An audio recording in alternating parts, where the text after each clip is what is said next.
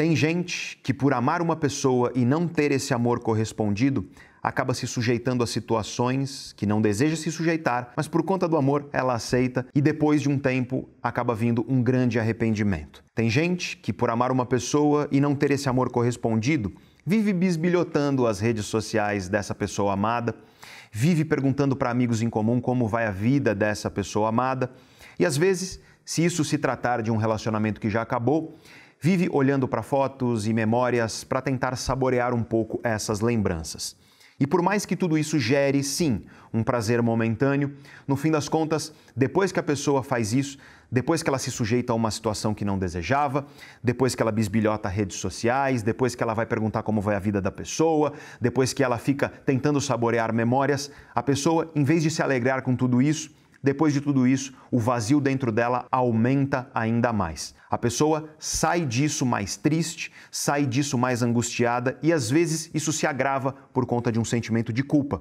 Ela não desejava aumentar esse vazio, mas ela acabou aumentando na tentativa de diminuí-lo. Tem gente também que, por causa de um amor não correspondido, acaba se sujeitando inclusive ao desrespeito. Tem muita gente por aí que derrama oceanos de energia e de carinho em pessoas que só retribuem, na melhor das hipóteses, com indiferença e, na pior das hipóteses, realmente com desrespeito. Porque tem muito sanguessuga emocional nesse mundo. Existe muita gente que mantém você por perto, mesmo não retribuindo seus afetos, apenas para sentir o próprio ego massageado. Afinal de contas, quando você recebe carinho, quando você recebe atenção, quando você recebe energia de outra pessoa, isso massageia sim o seu ego. E existem pessoas que, mesmo não retribuindo, mesmo não sentindo algo de volta para essa pessoa, mantém a pessoa por perto, justamente para sentir essa sensação gostosa quando o ego às vezes está um pouco fragilizado, para sentir essa sensação do ego massageado. Tem gente que aceita desrespeito, tem gente que acaba sendo tripudiada, que acaba sendo pisoteada emocionalmente por conta de um amor não correspondido, na tentativa de conquistar, possivelmente, quem sabe, essa pessoa amada. Este vídeo aqui de hoje é para você que está passando por isso ou que conhece alguém que está passando por isso. Para você que já passou por isso ou que não deseja passar por isso no futuro. Eu vou explicar por que tudo isso acontece por que esses comportamentos são autodestrutivos, mas apesar disso, muito comuns. Por que nós fazemos tudo isso se isso nos faz mal? E além disso, eu vou te explicar o que você pode fazer, como você faz para escapar dessas armadilhas afetivas.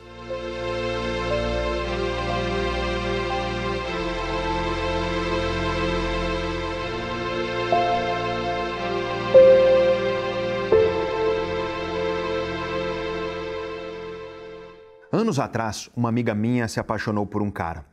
A relação começou bem. Eles começaram a sair juntos, estavam relativamente próximos, ela estava gostando da evolução do relacionamento, só que depois de alguns meses, o cara começou a ficar distante. Ele começou a não dedicar tanta atenção à relação, começou a não respondê-la com tanta frequência, eles começaram a se ver com uma frequência muito menor e essa distância foi aumentando. E quanto mais essa distância ia aumentando, mais ela procurava o cara. E quanto mais ela procurava o cara, mais distante ele ficava. E depois de algum tempo dentro dessa dinâmica, ela resolveu perguntar para esse cara se ele tinha alguma intenção de uma relação séria com ela. E ele respondeu que não, que não tinha a intenção de uma relação séria, que ele queria algo mais casual de fato e que, se não tivesse problema para ela, eles continuariam daquele jeito. Como ela estava apaixonada, e eu já disse aqui no canal Neurovox que, do ponto de vista do cérebro, a paixão é um estado de demência temporária, então ela aceitou. Mesmo no fundo sabendo que aquilo poderia machucá-la, afinal de contas, ela queria uma relação mais séria e o cara não. Eles então voltaram àquela dinâmica de se falar esporadicamente, de se encontrar esporadicamente, e para ele estava ótimo, só que aquilo estava corroendo a minha amiga por dentro. Cada vez que eles se viam, aquilo era sim prazeroso, mas ao mesmo tempo machucava. Machucava porque ela percebia que não iria evoluir para nada e ela queria muito que evoluísse. E existe uma característica da mente humana que é o desejo na falta. Isso é algo que já foi explicado por Platão muito tempo atrás, num livro chamado O Banquete, Isso é algo que aqui no canal Neurovox também eu já expliquei em um vídeo do canal. Quando nós sentimos falta de algo, quando apresenta-se a falta, o desejo costuma surgir. Então, como ela já desejava uma relação séria com esse rapaz e como ele não dava sinais de que isso ia acontecer, muito pelo contrário, ele deixava claro que não ia, isso gerava um sentimento de falta e a falta gerava mais desejo ainda nela. Então, existia dentro dela um conflito. O conflito de desejar algo sério quando ele não desejava. O conflito de querer algo mais quando ele não desejava. E isso chegou no ápice quando ele resolveu que não queria mais aquela relação. Ele finalmente percebeu que ela estava em outra página, ou seja, que ela desejava outra coisa da relação, e quando ele percebeu isso de maneira muito evidente, ele sentou com ela, disse que preferia permanecer amigos, que era melhor encerrar a relação romântica que eles estavam vivendo para preservar a amizade e que se não tivesse problema para ela, eles continuariam a partir dali apenas como amigos. E foi nesse momento que ela desabou. Ela ficou profundamente triste, profundamente machucada ela passou a viver a tal da dor do coração partido, que eu já falei também aqui no canal Neurovox.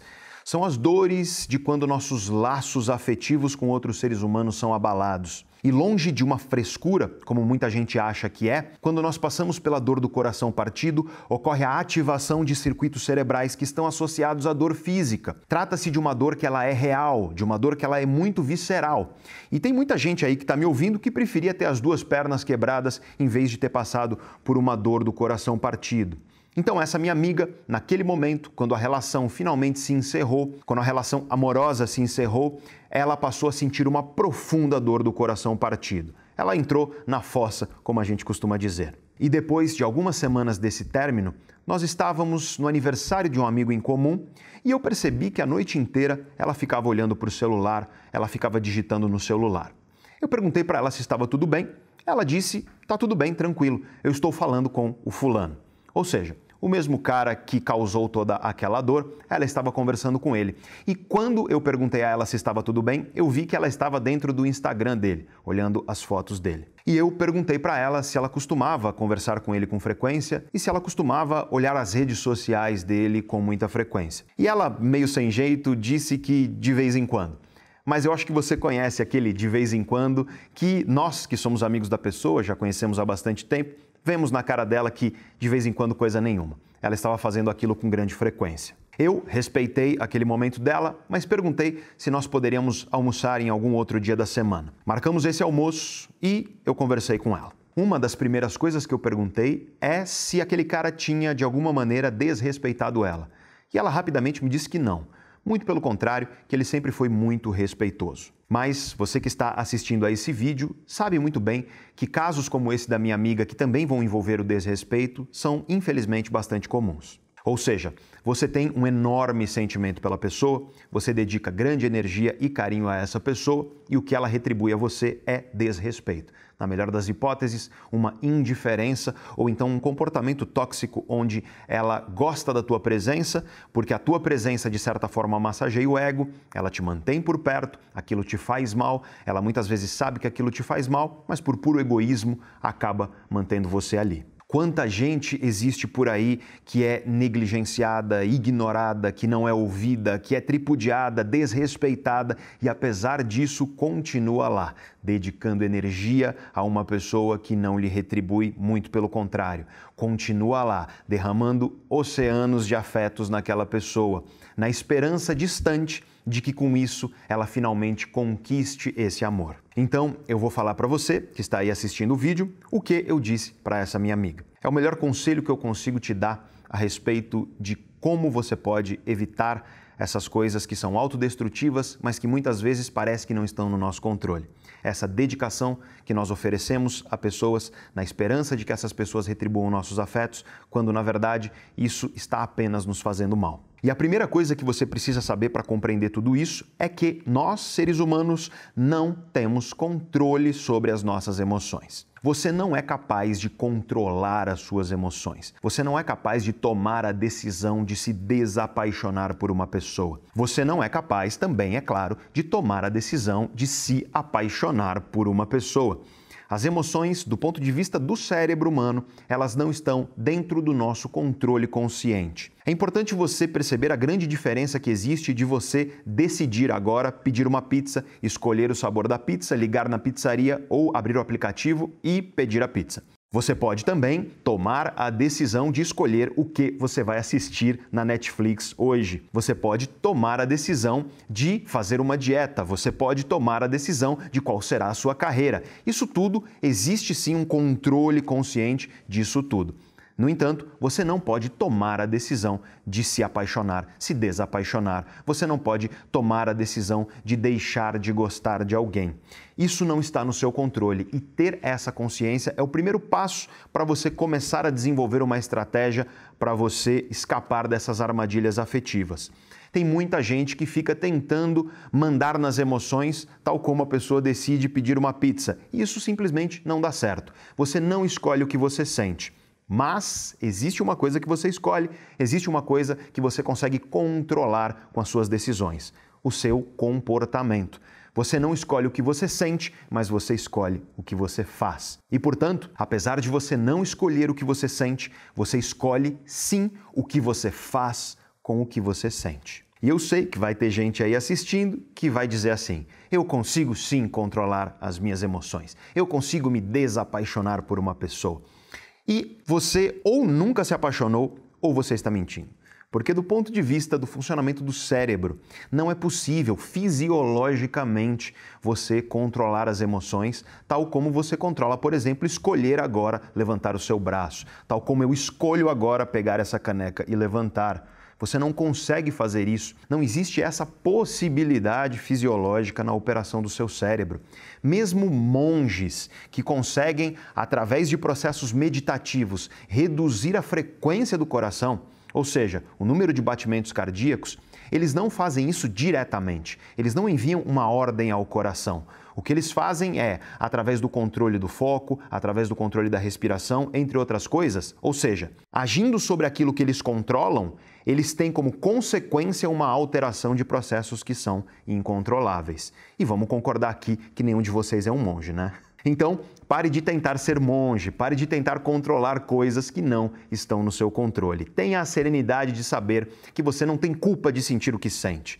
Você não tem culpa de estar apaixonado pela pessoa, você não tem culpa de estar apaixonada pela pessoa. Deixa a culpa de lado, mas começa a perceber que você tem sim controle sobre o que você faz com isso que você está sentindo. Pois bem, antes de te explicar o que você pode fazer para escapar dessas armadilhas afetivas, como você faz para sair dessa, eu preciso te contar como funcionam as emoções e sentimentos humanos.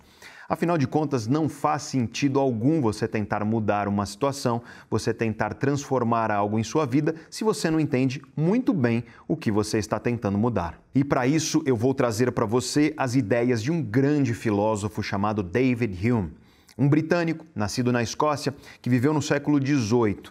E ele tem, o David Hume tem um texto belíssimo chamado Dissertação sobre as Paixões. Um texto que é difícil de ler, como textos filosóficos costumam ser, mas que é impressionantemente atual.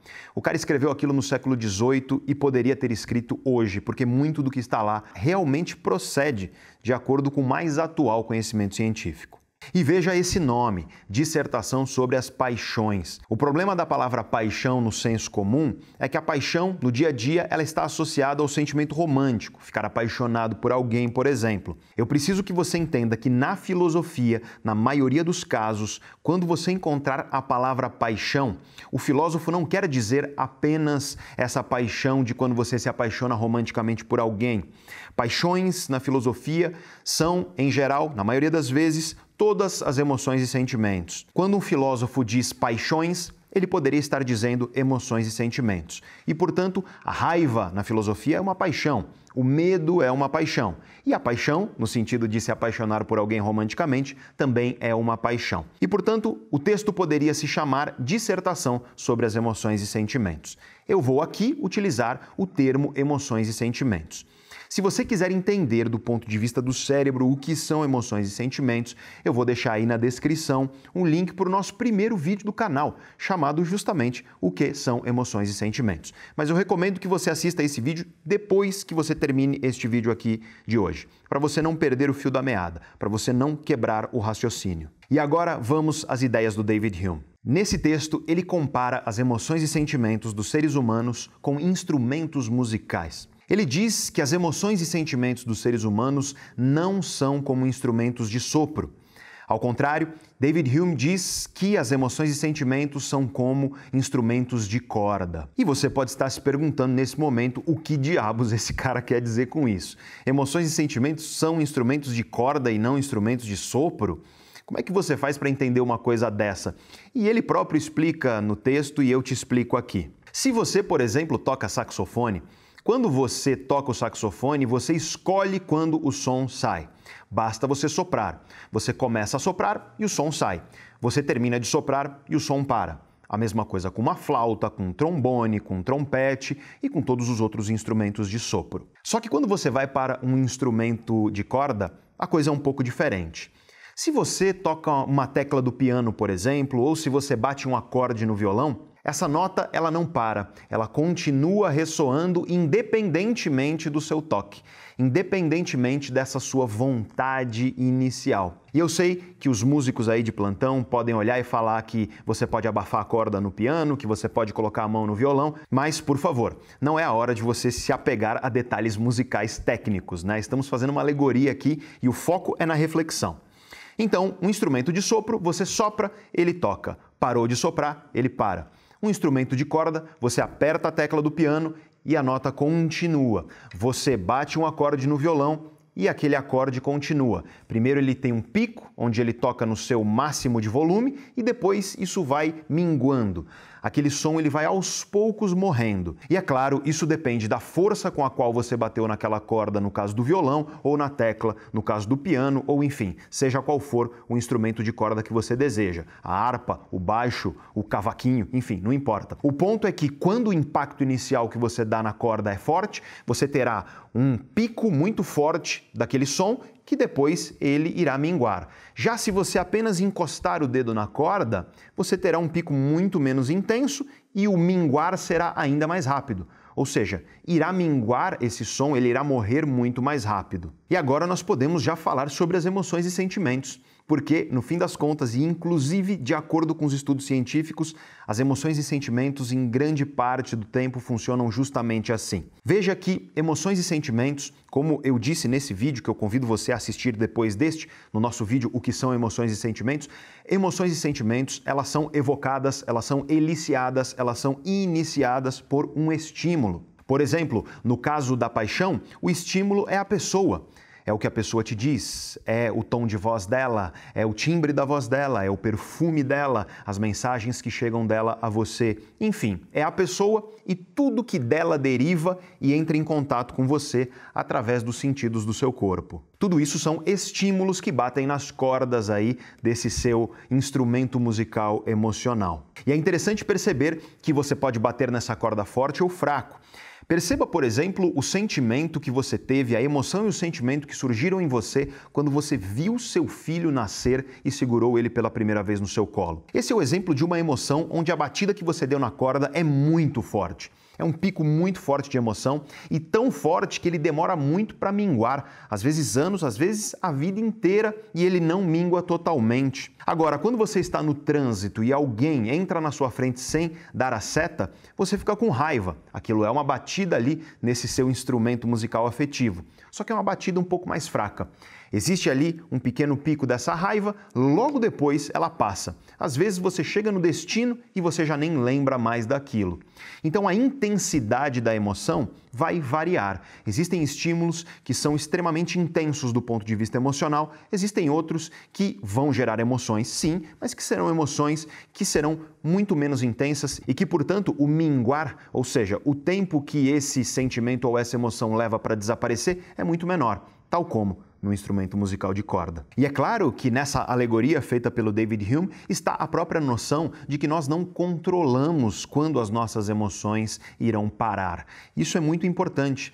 A emoção ela vai continuar por um tempo em você, não importa qual seja a emoção. Muitas vezes, por exemplo, quando você está com raiva, você deve se afastar da situação e esperar essa raiva, tal como a nota no seu instrumento afetivo, você tem que esperar essa nota parar de tocar para você recuperar a sua racionalidade e retomar, por exemplo, uma discussão onde você acabou perdendo ali as estribeiras, acabou sendo grosseiro com uma pessoa que você não desejava. Respeitar o fato de que as emoções elas surgem com intensidade e que elas demoram um tempo para desaparecerem é fundamental para você gerenciar qualquer tipo de coisa da tua vida que envolve emoções. Então, voltemos aqui ao caso da paixão. Quando você está apaixonado por uma pessoa, a pessoa é um estímulo que produz emoção. A emoção da paixão é muito, muito intensa. Se você já ficou apaixonado, você sabe disso. Quanto mais jovem você é, mais intensa costuma ser essa emoção. Então, quanto mais jovem você é, mais forte é a batida que ocorre aí nesse seu instrumento musical afetivo, mas a paixão, ela tende em geral, ao longo da vida inteira, a ser algo muito arrebatador, muito intenso. A pessoa pela qual você está apaixonado é um estímulo e tudo que deriva dela e dela entra em contato com os seus sentidos do corpo acaba gerando, acaba batendo nesse mesmo instrumento musical.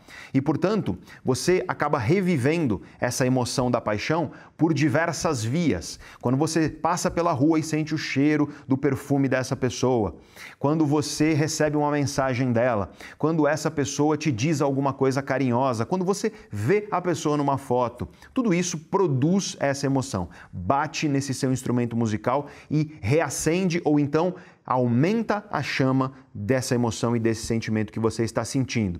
E que fique claro aqui, o estímulo que produz ou aumenta ou mantém a emoção e o sentimento pode ser um conteúdo mental, Pode ser uma memória, por exemplo. Só de lembrar da pessoa pela qual você está apaixonado, isso bate nas cordas do seu instrumento afetivo. Isso faz com que aquela emoção venha à tona. Isso aumenta a intensidade da emoção e ela continua lá um tempinho junto com você. E a mesma coisa quando você lembra de uma pessoa que você tem raiva, quando você lembra de uma pessoa que te machucou e tudo mais, tá? Eu estou falando da paixão aqui porque esse é o tema do vídeo, mas você pode aplicar isso que eu estou dizendo para todas as outras emoções e sentimentos. E o que nós vimos até aqui então é que os sentimentos e emoções, em linhas gerais, são provocados por estímulos, que podem ser estímulos externos ou podem ser conteúdos mentais, podem ser ideias, memórias ou coisas produzidas no seu pensamento. E falando da paixão especificamente, toda vez que você encontra a pessoa pela qual você está apaixonado ou apaixonada, toda vez que você recebe uma mensagem dessa pessoa, toda vez que você sente o cheiro do perfume da pessoa, toda vez que você vê uma foto dela, quando você entra no Instagram dela, quando você entra no Facebook dela, quando alguém fala para você a respeito dela, tudo isso são estímulos que estão provocando emoções, que estão, no fim das contas, batendo nas cordas desse instrumento afetivo, que estão alimentando essa emoção e esse sentimento que você tem pela pessoa. E agora você entende por que tanta gente acaba se sujeitando a coisas que não gostaria de se sujeitar em relações que não são correspondidas. A pessoa está vivendo uma relação não correspondida, a pessoa entrega muita energia, recebe quase nada de volta a pessoa acaba indo bisbilhotar ali as redes sociais, perguntando para amigos em comum como vai a vida dessa pessoa amada.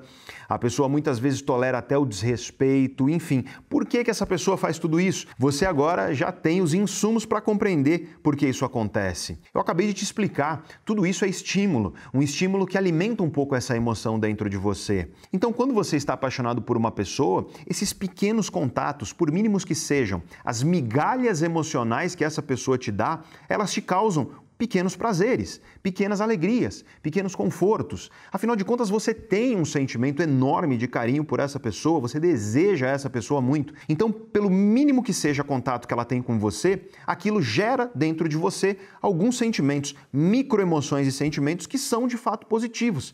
Em geral, prazer, alegria, um certo conforto. O problema é que nada, do ponto de vista do cérebro, impede que surjam dentro de nós emoções contraditórias ou seja, duas ou mais emoções que conflitam entre si. Por exemplo, você tem ao mesmo tempo o prazer enorme de comer uma sobremesa, uma sobremesa daquelas que você sabe que fazem mal à saúde, então vem esse prazer enorme, só que junto com ele vem a culpa por você estar danificando a sua saúde. Ou então, o prazer, o conforto gostoso de você dormir um pouquinho mais, junto, dentro de você vem o medo de você chegar atrasado no seu trabalho ou em um compromisso. É perfeitamente natural que dentro de você surjam emoções e sentimentos que são conflitantes. Isso não é nenhum problema. Acontece todos os dias com todos nós. Você não é nenhum alienígena porque isso acontece com você.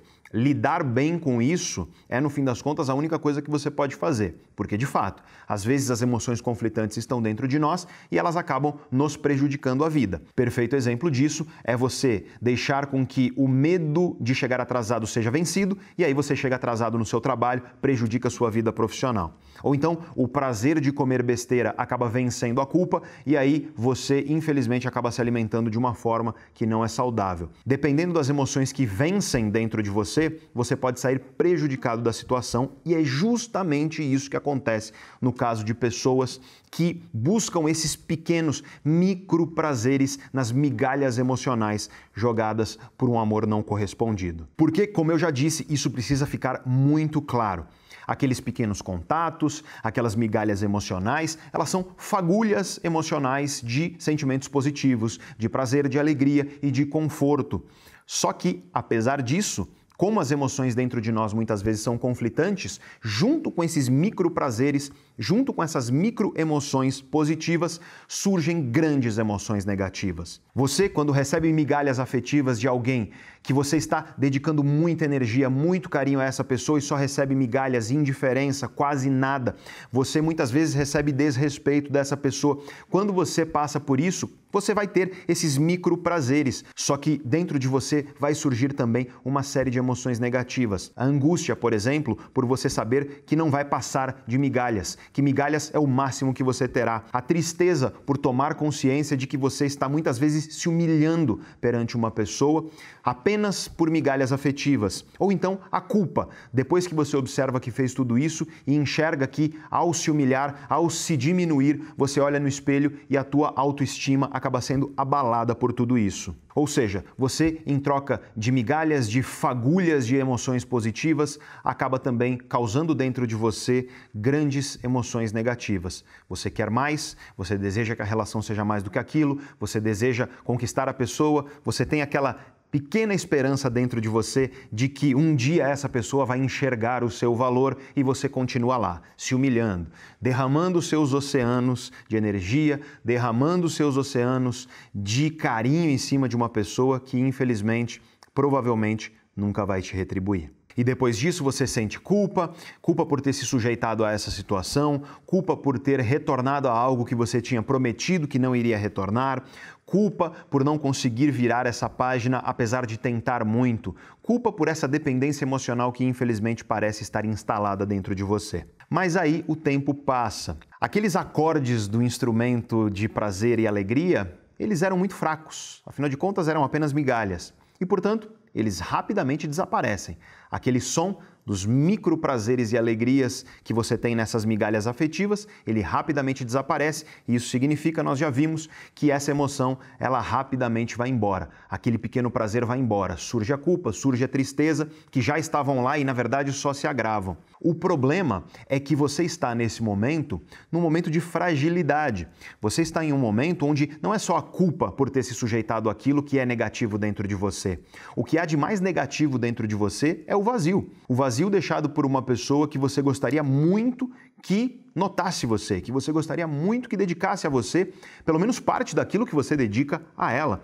Isso é grande e isso gera um outro sentimento que é um dos sentimentos mais poderosos para a humanidade, que é a solidão você se sente solitário. Então é muito importante você tomar consciência disso, que rapidamente aqueles pequenos prazeres dos contatos desaparecem, mas que continuam uma série de emoções negativas dentro de você. A principal delas é o desejo pela pessoa, é a vontade de que essa pessoa corresponda ao seu amor, corresponda à sua paixão, é a vontade, portanto, de que a pessoa mude o comportamento que ela vem tendo com você. E como obviamente você não percebe que isso está acontecendo, você se sente solitário, você se sente solitária e a solidão é um sentimento poderosíssimo para nós seres humanos. E é aí que vem a recaída. Consciente ou inconscientemente, você sabe que se você mandar uma pequena mensagem, se você entrar lá nas redes sociais da pessoa, se você se sujeitar a mais uma vez receber essas migalhas, consciente ou inconscientemente, você sabe que aquilo vai te gerar um pequeno prazer, que aquilo vai bater nas suas cordas de emoções positivas,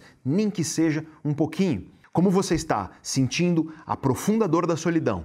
Como você está sentindo aquele grande vazio dentro de você, aquele enorme desejo da falta por aquela pessoa? você acaba caindo novamente nessa armadilha de buscar novamente essas migalhas. E aí você vai lá, recebe apenas migalhas, entrega muita coisa para a pessoa e recebe só migalhas, e aí novamente a coisa acontece. Você sente a culpa, sente a tristeza, você sente a angústia as migalhas, elas desaparecem rapidamente, a angústia vai crescendo, a solidão aumenta, o vazio aumenta e aí, consciente ou inconscientemente, você volta para as migalhas e aí você percebeu. É um ciclo vicioso, muita gente vive infelizmente nesse ciclo vicioso entre a culpa, a solidão, busca migalhas, sente culpa novamente, sente solidão, tem desejo pela pessoa, busca migalhas e aí volta. É um ciclo que parece um cachorro correndo atrás do próprio rabo. Infelizmente, as pessoas muitas vezes acabam caindo nessa armadilha afetiva. Repito, muito disso não é culpa sua, porque muito disso você nem sabia direito o que estava acontecendo dentro de você. Talvez tenha ficado um pouquinho mais claro agora que eu expliquei, mas é importante você tomar consciência disso. Esse é o primeiro passo, você tomar consciência disso, para que agora a gente comece a falar do que você pode fazer para que você consiga escapar dessas armadilhas, para que você consiga de fato sair dessa. Mas antes da gente continuar, eu quero te pedir um favor favor. Este vídeo aqui foi publicado no dia 1 de março de 2020, ou seja, logo depois do meu aniversário. Meu aniversário é dia 28 de fevereiro. Aliás, hoje, agora, neste momento, é dia 27 de fevereiro à noite. Eu estou gravando esse vídeo logo antes do meu aniversário porque eu não quero deixar vocês sem vídeos, mesmo estando muito corrido o meu dia a dia. Então, eu quero te pedir um favor, que pode ser um presente que você dá a mim. Nesse momento, o canal está com um pouco mais de 900 mil inscritos. Então, eu convido você a se inscrever aqui no nosso canal. Esse é um pequeno gesto que não te custa nada e você nos ajuda muito fazendo isso. Eu vou agradecer muito se você puder me dar esse pequeno presente. Estamos aí na corrida para chegar logo a um milhão. Vai ser um grande momento para nós, um trabalho que a gente faz aqui há anos tentando levar conhecimento para o Brasil e para fora do Brasil. E esse milhão acaba sendo um símbolo importante de que o nosso trabalho realmente vale a pena e de que ele consegue trazer impactos positivos na vida de muita gente. Então, inscreva-se aí no canal e se você já for inscrito, você pode clicar num sininho que tem aí embaixo, porque infelizmente o YouTube não envia notificações para todos os nossos inscritos. É clicando no sininho que você garante que você recebe uma notificação sempre que a gente postar um vídeo novo. Eu não publico muitos vídeos, um vídeo a cada 15 dias no máximo, então fica tranquilo que sua caixa postal não vai ser lotada por vídeos do canal Neurovox. E agora nós podemos voltar ao tema do nosso vídeo de hoje. Então, a solidão, profunda solidão que você sente e aquele vazio que aumenta dentro de você, faz com que você sinta uma angústia e te faz consciente ou inconscientemente buscar essas migalhas afetivas, porque isso pelo menos gera pequenas micro emoções positivas. Para começar a reverter essa situação, a primeira coisa que você deve fazer é mentalizar duas coisas importantíssimas. Primeiro, lembre-se que mesmo estando sozinho ou estando sozinha, você sempre terá a si mesmo. Você sempre terá a si mesma. Essa, a relação com você mesmo, a relação com você mesma, é a primeira relação que você deve nutrir e cultivar. Se você não estiver confortável e seguro ao lado de si mesmo, ao lado de si mesma, vai ser muito difícil você conseguir que outras pessoas te respeitem e que outras pessoas desejem estar ao seu lado. Quanto mais você aceita migalhas afetivas, Quanto mais você se humilha perante uma pessoa que te trata com indiferença ou então até desrespeito, quanto mais você faz tudo isso, menos você se valoriza. E as pessoas percebem isso. E ao perceber isso, as pessoas que são sanguessugas emocionais, essas pessoas que são tóxicas e egoístas, irão tripudiar em cima de você, irão explorar ainda mais a sua boa vontade, irão te desrespeitar ainda mais Por isso, tenha respeito por si mesmo, tenha respeito por si mesma. Mentalize isso. Você nunca está sozinho porque você tem pelo menos você mesmo. E se você estiver ao teu lado, a probabilidade de outras pessoas também desejarem estar ao seu lado será muito maior. Em segundo lugar, tenha a maturidade emocional de compreender que tal como você não controla a maneira como você se sente, as outras pessoas também não controlam a maneira como elas se sentem. Ou seja, se você ama alguém, se você está apaixonado por alguém e esse amor não é correspondido, você não é culpado por esse sentimento, mas a pessoa também não é culpada por não retribuir esse sentimento a você. Tal como você, essa pessoa só pode ser culpada, só pode ser culpada, e eu quero que esse culpada fique entre aspas aí na sua cabeça, mas ela só pode ser culpada pelo que ela faz com o que ela sente com você. E existem pessoas realmente que fazem coisas que são abomináveis com o sentimento que você tem por elas. Mas veja, por exemplo, o caso da minha amiga. No caso da minha amiga, o sujeito nunca havia a desrespeitado. Ele apenas queria uma coisa diferente do que ela queria. E aí, para se manter próxima a ele, ela começou a aceitar o que para ela eram migalhas, mas para ele, na verdade, era o máximo que ele conseguia entregar. Aquelas pequenas conversas e pequenos contatos, para ele não significavam muita coisa. Era justamente o que ele queria. Mas para ela, aquilo significava o mundo, aquilo significava muito. Ele saía dessa conversa já meio como ele estava, bem tranquilo com a situação. Ela, ao contrário, saía absolutamente devastada, desejando ainda mais o cara, sofrendo ainda mais por ele. Ou seja, ao manter esse tipo de contato, ela acabava alimentando as angústias e essas angústias foram se tornando cada vez maiores.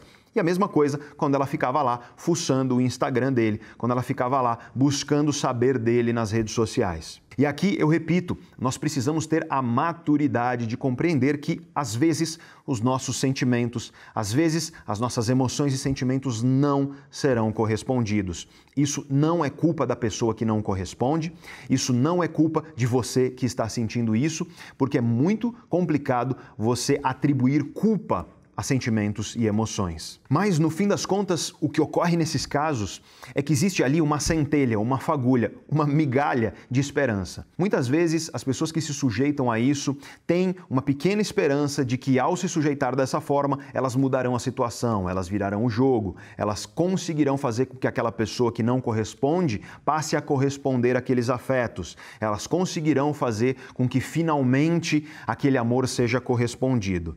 E nesses momentos eu sugiro que você tente ao máximo ser um pouco racional para avaliar a situação. Olhe para as evidências concretas. A pessoa te dá realmente algum indício real e concreto de que ela um dia irá retribuir isso que você sente? Ou será que é justamente o contrário? Você que está inventando, criando essa possibilidade, sendo que ela definitivamente não existe, sendo que todas as evidências concretas mostram que aquilo nunca vai acontecer, mas você está criando dentro da sua cabeça essa esperança porque você está cego pelas suas emoções. Isso é muito comum quando você está apaixonado. Eu repito, a paixão é um estado de demência temporária. Sua tomada de decisão fica prejudicada durante a paixão. Vale realizar esse exame na sua vida e é nessa hora que é muito importante você ter bons amigos próximos a você. Pessoas que estão de fora da situação, analisando tudo o que está acontecendo e que podem te dar conselhos um pouco mais racionais. Porque quando nós estamos cegos pelas nossas emoções, nós não conseguimos muitas vezes enxergar as evidências que estão à nossa frente. Tenha bons amigos perto de você, pessoas que têm a coragem de te dizer uma coisa muitas vezes que você não quer ouvir, mas que você precisa ouvir. E aqui vale ter a consciência também de que tudo que nós vivemos é fruto das nossas expectativas. Tem muita gente que, devido à baixa autoestima, devido a uma certa ingenuidade, devido ao auto-engano, devido à cegueira derivada das emoções, tem muita gente que derrama muita energia, dedica muita energia a pessoas que não têm a mínima intenção de retribuir tudo isso da maneira como nós gostaríamos. Nesses casos, por exemplo, nós lutamos pela admiração de pessoas que só nos ignoram. Nós batalhamos por amor onde só há amizade, ou às vezes nem isso. Nós nos dedicamos como amigos àqueles que só querem ser colegas, ou às vezes nem isso. E aqui eu te faço uma pergunta: quantos quilômetros de oceano você já derramou em pessoas que só queriam campos e montanhas? Quanto da sua energia já foi desperdiçada em relações e pessoas que não têm a menor intenção de te retribuir da maneira como você gostaria? E aqui nós estamos presumindo uma relação respeitosa. Só que nós sabemos muito bem que nem sempre é assim. Numa relação respeitosa, as pessoas simplesmente querem coisas diferentes. Mas às vezes você está lá derramando oceanos, derramando energia em uma pessoa que não só quer algo diferente de você, mas que abusa desses seus sentimentos e emoções por uma questão de egoísmo, de narcisismo, enfim. Uma pessoa que suga tudo isso porque isso massageia o próprio ego, te mantém ali por perto, faz com que você esteja próximo nesses momentos de fragilidade do próprio ego, mas na hora de retribuir não vem nada disso, vem desrespeito, vem descaso, a pessoa te ignora, a pessoa não te ouve, a pessoa é absolutamente indiferente em relação a quem você é e às vezes até abusa da sua boa vontade, explora a sua boa vontade e você continua lá, batendo a cabeça na parede, correndo atrás do próprio rabo, se prejudicando nesse comportamento que é autodestrutivo, mas que, para que você mude, a primeira coisa é você tomar consciência dele. Porque, nesses casos, saiba, você está agindo como lata de lixo emocional dessa pessoa. Eu sei que é triste, eu sei que é duro ouvir isso, mas este é o ponto. Pare de agir como lata de lixo emocional de outras pessoas, aceitando meras migalhas. Pare de se dedicar àquilo que não te retribui valor. Pare de sofrer por causa de pessoas que não dão valor a tudo que você faz e a quem você é. O mundo é grande demais, tem muita gente no mundo. E às vezes nós esquecemos de dedicar energia a quem realmente merece porque infelizmente o nosso cérebro tem essa característica, nós desejamos aquilo que não temos e quando já temos paramos de desejar. Muitas vezes nós paramos então de agradecer, de dedicar carinho àquelas pessoas que realmente merecem o nosso carinho, porque essas pessoas têm uma relação recíproca conosco, pessoas que são preocupadas conosco, que dedicam energia a nós assim como nós a elas. Nós acabamos ignorando essas pessoas para nos dedicar justamente a quem nos faz mal. Tem um escritor chamado Leon Uris e ele tem uma frase que é mais ou menos assim: Parece que para os nossos amigos nós não temos tempo, mas para os nossos inimigos nós temos todo o tempo do mundo. Isso deve te botar para pensar, para refletir. O teu tempo é precioso. Como que você pode aceitar derramar o teu precioso tempo teu carinho, tua energia em alguém que só está te fazendo mal. E nessa hora você vira e grita aí para a tela do seu celular, da sua TV ou do seu computador. Mas Pedro, como eu faço? Eu estou vivendo tudo isso, eu quero parar de viver tudo isso. O que, que eu faço? Como eu faço para sair dessa? Eu vou te dar algumas dicas aqui. Primeira coisa importante: não se afaste dos seus amigos, não se afaste das pessoas que você ama, não se afaste das relações que você tem de valor, porque são essas relações que serão a rede de suporte para você passar por esse momento difícil. Muitas vezes, quando você está lá na fossa, você fica em casa ouvindo música triste e aí você acaba se afastando, não querendo sair. É nessa hora que você tem que lutar um pouco contra isso. Eu não estou dizendo aqui que você quer festa e você tem que querer festa. Muitas vezes você não quer sair para algo muito festivo porque o teu humor ele está um pouco baixo, um pouco ruim. Nessas horas eu recomendo a você chamar amigos seus para jantar, para tomar um café, uma coisa que seja um pouco mais íntima, que não tenha tanto estímulo ao redor, que não prejudique nesse sentido, porque você não vai precisar ficar fingindo algo que você não está sentindo. Se você vai a uma festa cheia de gente, você precisa ficar sorrindo para pessoas que às vezes você não deseja sorrir. Mas você não precisa fazer isso. Chame pessoas das quais você gosta muito, pessoas que são importantes para você, chama para sua casa para tomar um café, para comer uma pizza, para assistir um seriado. Sai para jantar com essa pessoa, olho no olho. É muito importante a presença, não basta só mensagem de celular, porque ao fazer isso, essas pessoas elas vão saciar um pouco aquela solidão que está dentro de você.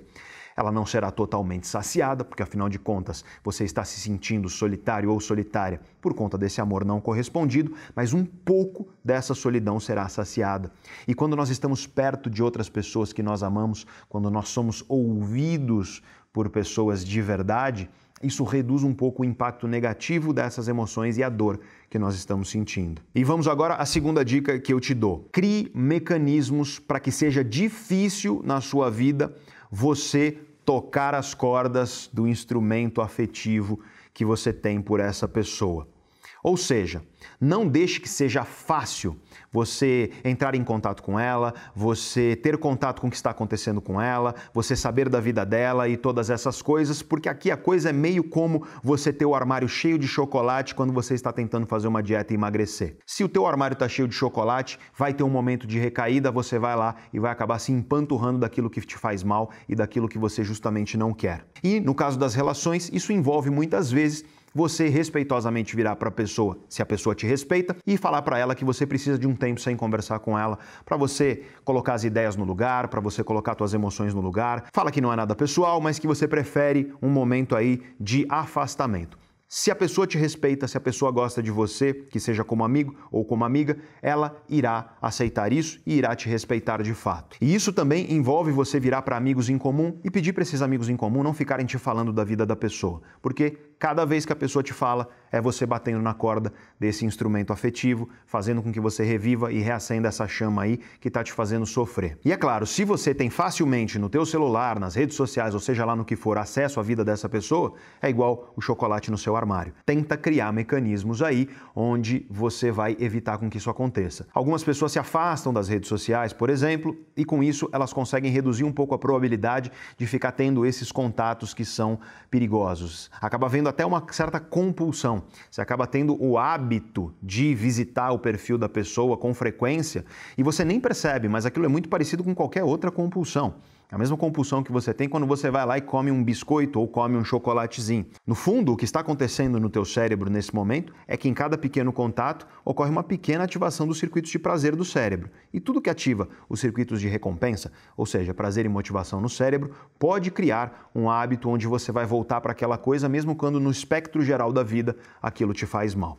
Então, resumindo aqui o que eu te disse nessa segunda dica, em primeiro lugar, torne difícil com que você repita esses comportamentos que estão te fazendo mal. Ou seja, crie mecanismos para que não seja fácil você entrar em contato com a pessoa, para que não seja fácil você entrar em contato com a vida dela, com coisas dela, para que você, enfim, não bata nas cordas afetivas aí que vão fazer com que reacenda aquilo dentro de você. Eu te garanto que quando isso passar, quando essa tormenta de coisas negativas realmente passarem, quando aquela corda que você bateu, a música daquele instrumento afetivo morrer de vez, das duas uma. Ou você vai ter uma relação de respeito e amizade com a pessoa, ou a pessoa não fará mais parte dos seus pensamentos e da sua vida.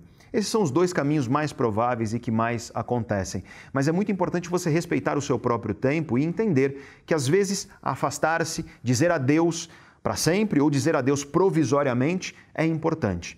Não é à toa que um dos vídeos mais assistidos aqui do meu canal se chama A Importância do Adeus. Esse vídeo vai estar aí na descrição também um link para ele, porque esse vídeo fala justamente sobre isso. Dizer adeus é importante. O adeus não é para sempre, muitas vezes, mas é um adeus provisório, momentâneo, para que você consiga, você consigo mesmo ou consigo mesma, colocar as suas ideias em ordem, colocar as suas emoções em ordem e dar tempo ao tempo. Esperar essa, esse acorde emocional diminuir a sua música, diminuir o seu som até que aquilo não te afete mais. Você está apenas evitando ficar batendo naquelas cordas. Cada contato com a pessoa, cada micro contato, seja com redes sociais, seja com mensagens ou com o que for, bate novamente nas cordas. Você está apenas pausando um pouco, bater nessas cordas para deixar esse som diminuir quem sabe o silêncio chegar, para você se reencontrar nesse silêncio. E aí, se você desejar manter uma relação de amizade com a pessoa, se você desejar ter a pessoa próxima de você não como um relacionamento romântico, mas como um amigo ou amiga, perfeito, tudo bem.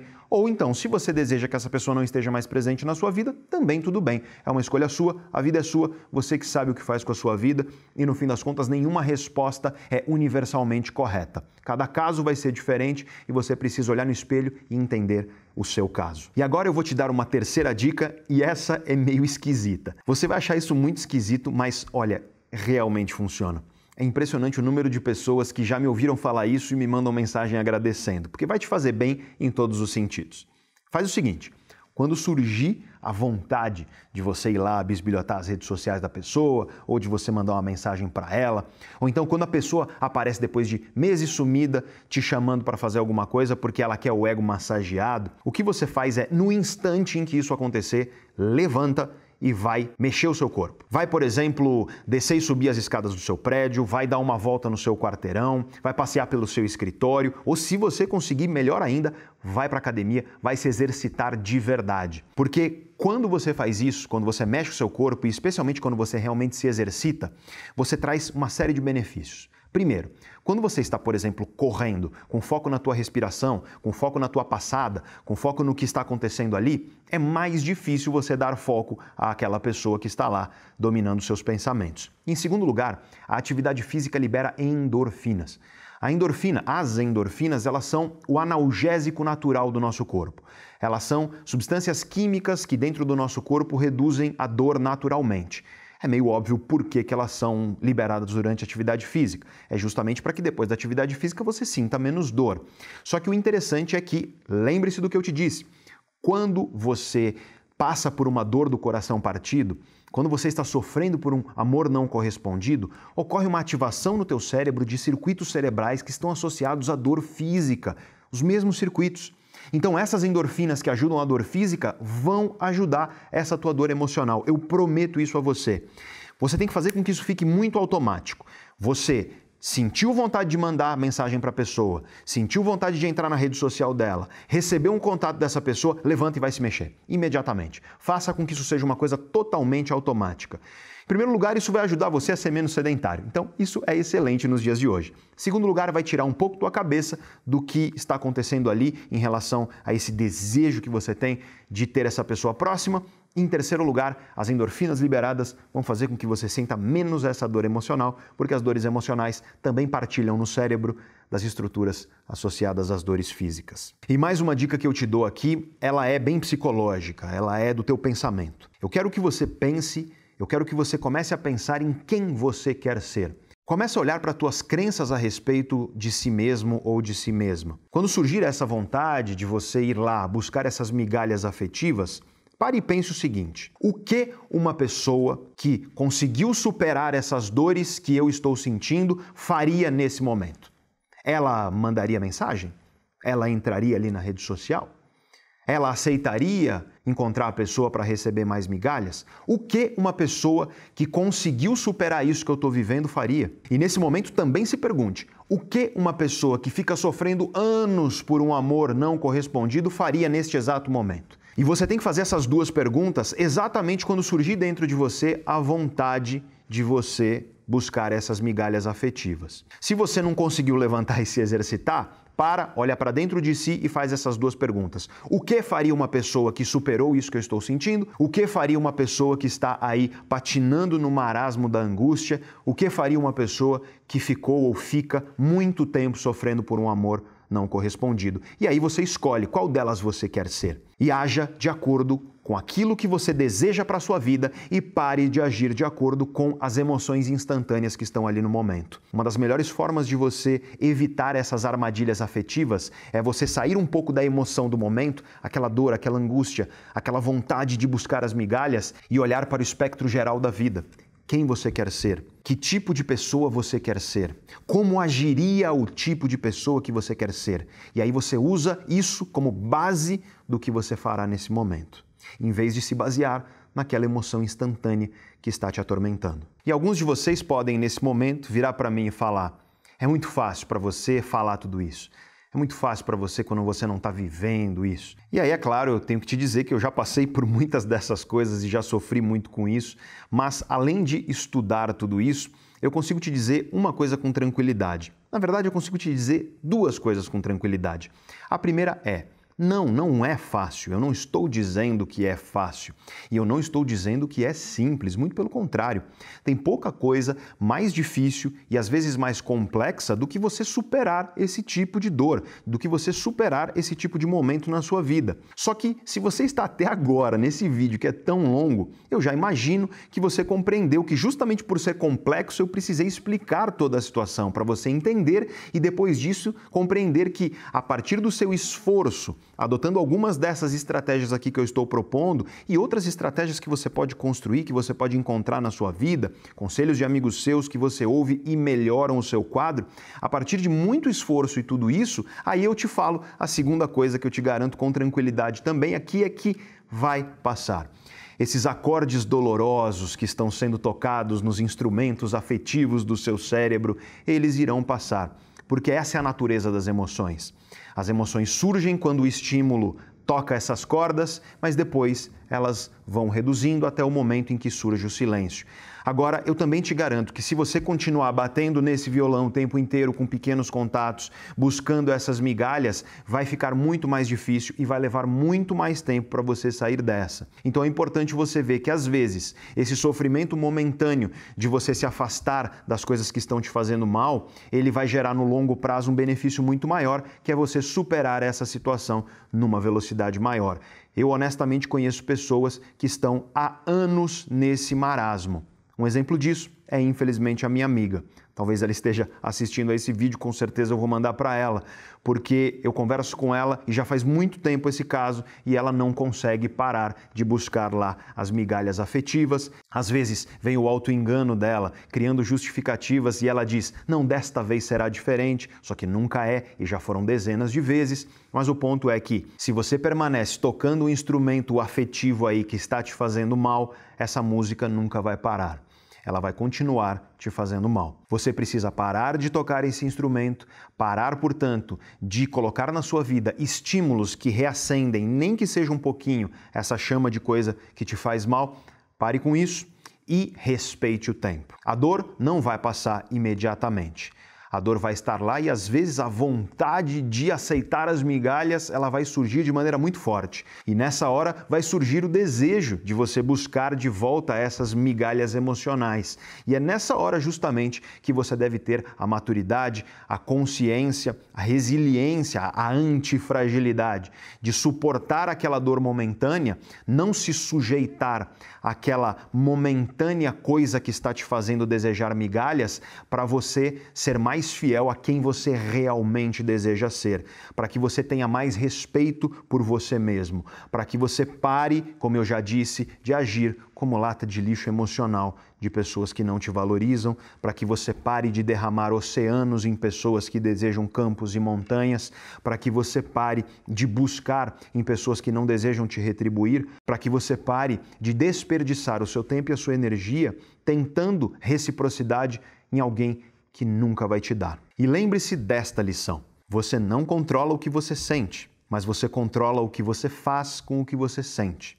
Eu espero que depois deste vídeo eu tenha dado algumas ideias que ajudem você a adotar comportamentos que façam com que, aos pouquinhos, amanhã e depois e depois, esse som do acorde que está te angustiando vá sumindo para que chegue novamente o silêncio e você consiga encontrar uma música que te alegra mais. Lembrando sempre de uma lição que vale não só para os amores não correspondidos, mas vale para toda a vida. Não importa o que você faça, vai ter gente que não gosta de você, que não vai com a sua cara, vai ter gente que infelizmente não retribui seus sentimentos, vai ter gente que você trata super bem, que você nunca fez mal à pessoa e que a pessoa simplesmente não gosta de você. Essa, aliás, é uma ideia que eu compartilhei recentemente no nosso grupo fechado no Telegram. É um grupo de conteúdo exclusivo que eu criei no Telegram. Se você não conhece, o Telegram é um programa muito parecido com o WhatsApp, é um programa de mensagens com a diferença que o Telegram permite a criação de grupos com um grande número de pessoas. Uns anos atrás nós tínhamos grupos no WhatsApp. O problema é que o WhatsApp limita o número de pessoas por grupo, é 256, e além disso, o WhatsApp não é feito para isso. Quando o nosso número de pessoas começou a chegar na casa dos milhares, lá pelos 20 mil, o WhatsApp considerou que as nossas mensagens eram spam e bloqueou o nosso número. Tem muita gente até hoje que entra nos nossos vídeos antigos, onde nós falamos o número de telefone, e reclamam. As pessoas dizem: Poxa, tentei entrar lá no grupo do WhatsApp e o número não existe. E de fato, o número foi bloqueado do WhatsApp, infelizmente. Eu resolvi então criar um grupo no Telegram, que é igual ao WhatsApp, mas permite grupos grandes. Então, se você já tem o Telegram instalado, e muita gente já tem instalado porque naquelas épocas em que, não sei se você lembra, um juiz proibiu o WhatsApp no Brasil, todo mundo ficou desesperado e aí o Telegram foi uma alternativa. Muita gente instalou o Telegram nessa época. Se você já tem instalado, eu vou deixar um comentário fixado aí embaixo no topo com um link. Você clica nesse link e você vai ser levado para as instruções para que você entre no grupo. Caso você ainda não tenha o Telegram instalado no seu celular, você precisa primeiro instalar. Instale o Telegram, depois você precisa entrar lá, configurar o seu número no Telegram e esse processo de configuração é igual ao WhatsApp, é idêntico. Depois que ele estiver configurado, você volta aqui, vai lá nesse comentário que está fixado no topo, clica no link. Você tem que clicar do seu celular, é muito importante isso, não pode ser do computador. Clica no link e você vai ser levado para as instruções para você entrar no nosso grupo. Eu criei esse grupo porque muitas vezes no meu dia a dia, quando eu estou passando por uma situação pessoal ou profissional, me vem uma reflexão. E nesses momentos eu pego meu celular e mando um áudio, mando uma reflexão para os meus amigos, para as pessoas mais próximas a mim.